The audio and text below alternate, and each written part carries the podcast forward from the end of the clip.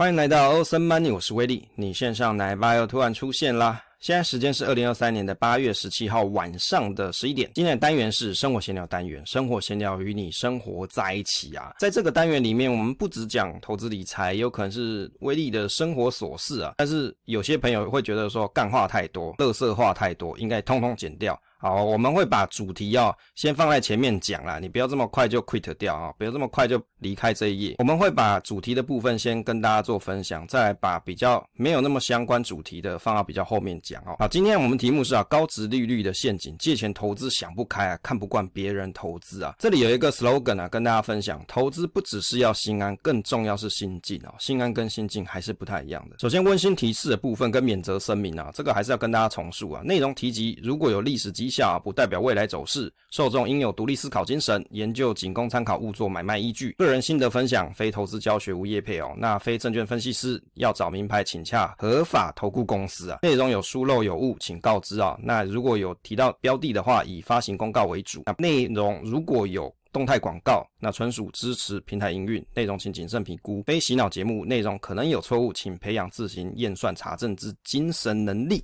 好，首先这个高值利率陷阱啊，那威利最近听某一个节目啊，有有人去问这个主持人关于啊，诶，看到美股某档的个股是属于高值利率啊，诶，三十几 percent 的值利率也很诱人，对不对？但是过去十年内股价都是下跌的，就是它是斜的嘛，就是往下走的，是下跌的。那这个朋友他说啊，我想投资一两年来赚股息钱啊，问主持人说这样子的风险高吗？那投资人可能的心里是，如果股价一百元啊，三十 percent 值利率每年领三十元，买一千股就是三万元，哎，是不是听起来很香很赞，对不对？每年都可以领啊。那这档某美股标的啊，VSVTI，也就是美国的大盘啊，绿线的部分是某标的，那橘线是 VTI。从二零一一年到二零二三年来看，明显两者的趋势哦，长期负相关的几率比较高。为什么？因为 VTI 它是斜率是四十五度角往上嘛，可是呢，这档标的它刚好是颠倒往下的。接着来看一下这档标的，它股息呢？配发的状况啊，股息时好时坏啊。我们从二零一六年啊观察到二零二三年，二零一六年呢配零点七一，二零一七配零点零二，二零一九配零点一二，二零二零年啊妖兽配零呐，二零二一呢是四点六五，二零二二是十九点三二，二零二三呢配了二十五点零七啊。有时候还没有股息啊，配发不稳定，其实不太容易长报啊。以八月十五号的股价来计算，它的值率大概是三十二 percent，七年的平均股息是七点一二七 percent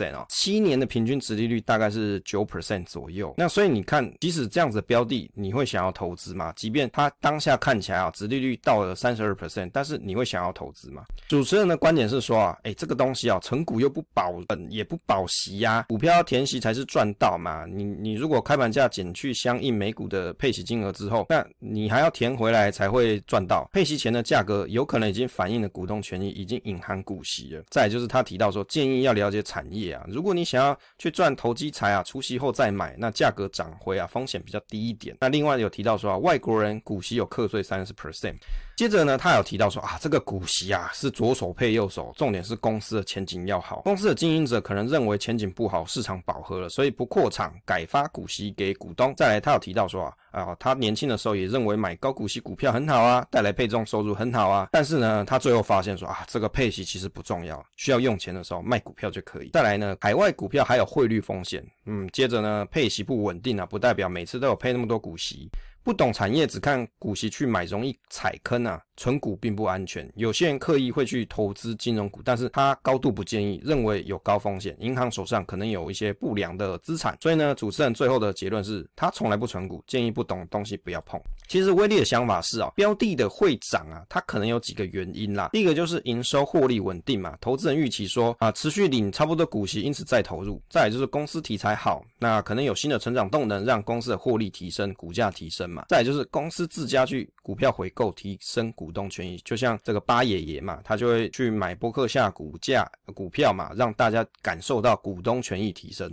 这里来跟大家分享，像稳定营收的公司大概长得怎么样啊？那这是威利所画的关于中华电信的图形啊，也在社群上分享给大家看过。例如说，我们可以观察像累计营收年增率。诶，它是不是有一个趋势线？像大家去看这种东西的时候，你可以自己去画一个趋势线，Excel 很很方便嘛，你可以画趋势线。它看起来至少这个趋势线它是要往上走的嘛。那再就是近这这这个，比如说二十 G 的 EPS 啊，看起来它是不是也是一个往上走的情况？那接着大家比较重点是，假设你是希望领息的，那你还要看一下殖利率的观察，以及呀、比如说。它每年的发放的情况，像这些看起来都还算是往上走的情形。那像盈余的发放率也很重要啊。有些公司它赚钱，赚钱的公司它未必要发股息给你，那也许也没有盖新厂啊。那有的老板他会这样觉得，我钱放在我公司里面有什么不好吗？所以我们还要去观察像像盈余发放率啊，像以中华电信来看，你就。看起来，它几乎每年都几乎把赚到的钱都分出来了哦，所以像这样子的公司，它是愿意跟股东去分享它的营运的成果，但是也要去观察说它的现金殖利率是不是慢慢有往下走的情况，这也有几个可能，也许是股价走高了。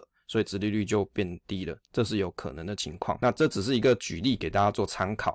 那后面这张图呢，就是跟大家分享，诶，它的趋势是不是长期是向上的？那下方跟用零零五零来做对比啊，做一个对数比较，其实看起来它跟零零五零一样，都是往上走的情况，只是说它的波动的走势不太一样。好，回到这个主持人他所讲的一些结论啊，那我觉得有很多人啊，他可能会想说，看到诶这个殖利率很高的时候，那他就会想说，诶，我是不是就可以来去赚一下股息？就威力的观点来看啊，你如果只是单纯看到殖利率高就要进去买，其实是一个比较不好的情形。为什么？因为你有可能不了解它的状况，你就只单看殖利率，这样子的操作是风险比较高的。那像刚才威力所举例。例如说，以中华电信来举例好了，至少它的营收稳定嘛，配息的状况也很稳定。但即使它没有大幅度的成长，但是至少你领息，心理上啊，跟务实的角度来看，也不会情况太差了。但是像刚刚所举例的这一档标的，它股息时好时坏，啊，有时候还没有，而且配发不稳定，你就很容易就。抱不住就想要卖掉它了，你就对它很脆心，而且啊，它的股价趋势长期是向下的情形，跟大盘的走势刚好颠倒，那你抱的啊会越抱越心慌啊。好，那这是威力听了这看了这一集节目啊，来做的一些分享。好，接着来跟大家讨论啊，借钱投资想不开啊，这算是闲聊的部分了。前阵子听闻有人啊，家中有亲戚这种，比如说欠债啊，走上绝路啊，那我又看到关于某三峡富人，因为投资股票期货失利，欠下大笔的债务，在屋内这种应该是上吊自杀吧，自缢嘛，上吊自杀，留一句命一条啦。那其实关于借钱投资啊，我们有很多朋友都在分享，哎，股票直借啊，股票信，呃，他可能有信贷来去做投资。说实在的，借钱这件事它本身没有错，问题是水能载舟亦能覆舟嘛，工具就是随人用。但是啊，每个人的心魔不一样啊，这个只能靠个人的修炼培养啊，投资心细。那这个就是一个道，也就是你要找到属于自己的投资之道。当然，你要去借钱，除了做好完整的风险评估之外，这只是数字上的评估，更重要是你心态上有没有办法去掌握这些借来的钱，以及你投资的标的，它如果出现一个大幅的波动，影响到你的账面看起来哎损益很大的时候，你有没有办法可以承受得住？这就是每个人的修炼哦，修炼跟数单纯数字上的计算还是不太一样的。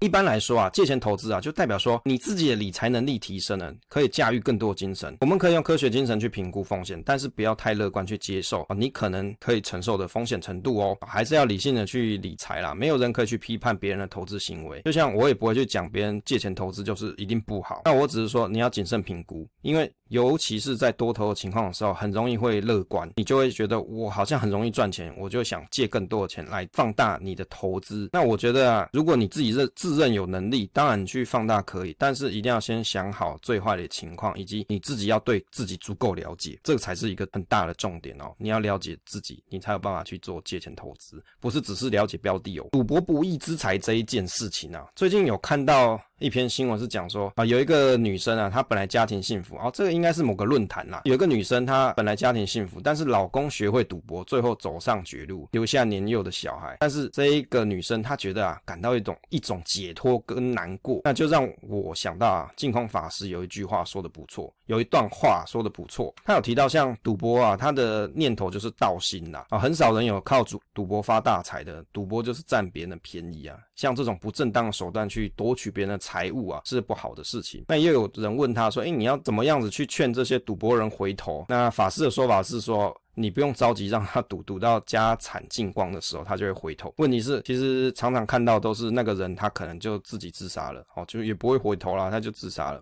其实我觉得净空法师有些东西讲的是蛮好的，因为像赌博这种东西的确很容易上瘾，因为这个是人性，所以我们不要去挑战人性嘛，啊，尽可能的不要去做投资，不要不要去做赌博这件事。那问题是还有的人会讲说，哎，做短线也是一种赌博。其实做短线是不是赌博这件事啊？就威力的角度来看，什么叫赌博？如果你做件这件事，你很兴奋，你很 exciting exciting 啊，很 enjoy，那我觉得你可能就是属于赌博的那一类型。假设你做的这一笔交易啊，是你思考想好，而且已经做好各项的风险评估打算，那我会认为你是投资而不是赌博。观看每个人啊，你用什么样子的心态去面对你所做的行为啊，啊，跟大家做分享。接着来跟大家讨论这个看不惯别人投资行为哦。其实就算是到了今天啊，威力还是觉得有很多人你自己有一个心魔存在。为什么？有很多朋友啊，他很执着。例如说，他跑去一些存存股群，去一直去看别人说啊，review 别人说啊，你只看累积张数，不看投资总报酬率，觉得别人很傻啦。那其实威力会觉得啊，奉劝一句啊。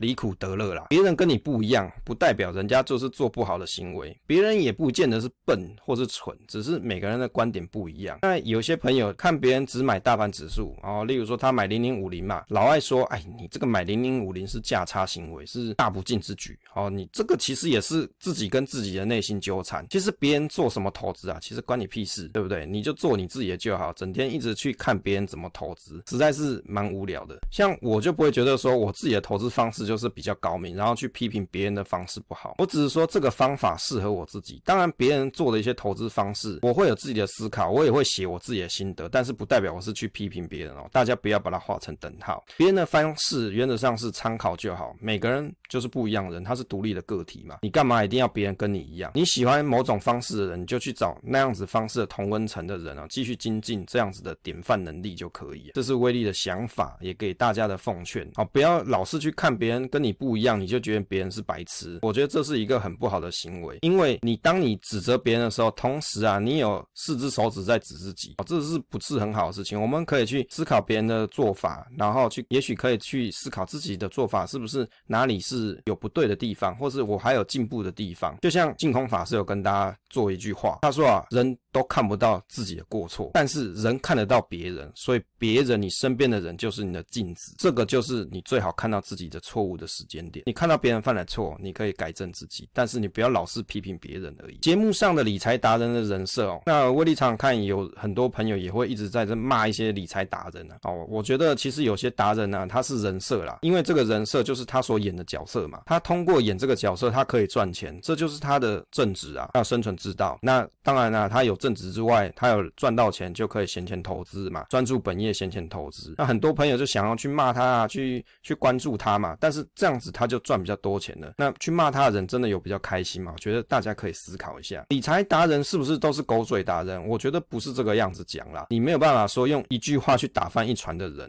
只是如果你真的有这样子的执着的人哦。奉劝大家离苦得乐啦！中台禅师的建木法师说得很好，苦乐由心啊，因果昭然，声名四地，转染为净啊。这个话分享给大家。威力本身没有信佛教，那我也不懂佛学，但是我觉得他们讲的一些东西有某些哲理存在啊，没有要洗脑各位，我只单纯觉得他们讲东西是有一些道理的，可以让大家跳脱出这种思考上的盲点。